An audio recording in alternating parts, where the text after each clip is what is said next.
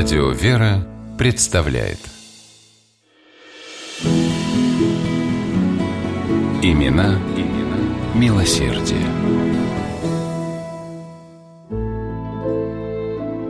Имя Константина Грота стало в России одним из символов милосердия. Больше 60 лет Константин Карлович трудился на государственной службе и все это время неустанно занимался благотворительностью. Грот начинал карьеру как чиновник по особым поручениям, инспектирующий российскую глубинку. Проще говоря, был ревизором.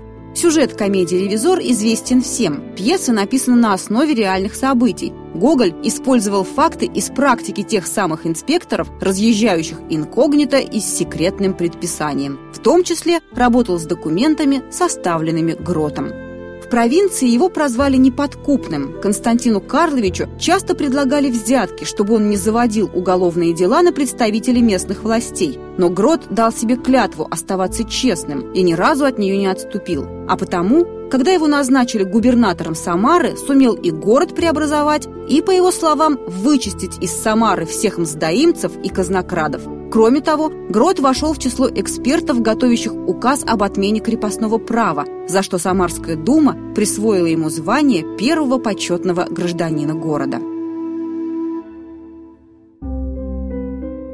В 1861 году Константин Карлович переехал в Петербург. Именно тогда у него появилась мечта о помощи слепым людям. У самого Грота было слабое зрение, поэтому он хорошо знал, с какими проблемами приходится сталкиваться тем, кто плохо видит или не видит совсем. И Константин Карлович возглавил главное попечительство о семьях убитых и раненых во время русско-турецкой войны.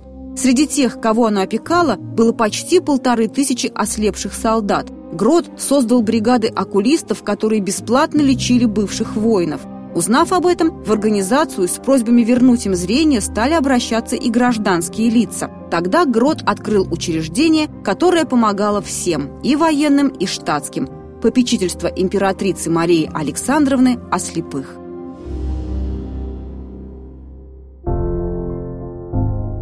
Попечительству покровительствовала императорская семья. В него входили виднейшие медики России, ученые, деятели культуры. Грот лично организовывал сбор средств. Например, он добился от Синода разрешения собирать деньги по всем церквям в одну из недель после Пасхи. Назначал уполномоченных, которые ездили по губерниям и выплачивали слепым деньги. Кроме того, представители Грота помогали всем желающим открыть свое дело, закупали для них сырье, сбывали готовую продукцию.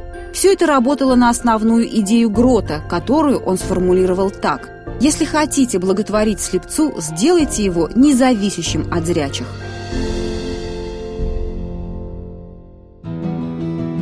Бывая за границей, Константин Карлович изучал, как в Европе поставлено дело помощи инвалидам по зрению. На основании своих наблюдений он построил в Петербурге училище для слепых детей. Даже само здание для него проектировалось при участии Грота. Он следил, чтобы в нем было просторно, комфортно и безопасно. В 1890 году Александро Мариинское училище для слепых открылось. А когда на его счета от императорской семьи поступил миллион рублей, Грот построил еще 20 училищ по разным городам России. И везде ставил перед педагогами одну задачу – подготовить незрячих детей к самостоятельной жизни в обществе. Впрочем, о взрослых Грот тоже не забывал. В Петербурге он открыл для них ремесленные мастерские и пожертвовал на их строительство свои деньги. Зная, что помощь попечительства о слепых охватывает только большие города, Константин Карлович организовал отряды врачей, которые ездили по деревням и селам. Медики обследовали больных, делали операции и, по словам Грота, блестяще оправдали надежды, возлагавшиеся на них. К началу XX века помощью попечительства ежегодно пользовались несколько сотен тысяч человек. В 1906 году, уже после смерти Константина Карловича, незрячий князь Дионисий Оболенский писал «Грота можно назвать духовным отцом слепых. Он призывал их к новой жизни и направил к труду, послужившему залогом для их свободной, самостоятельной жизни».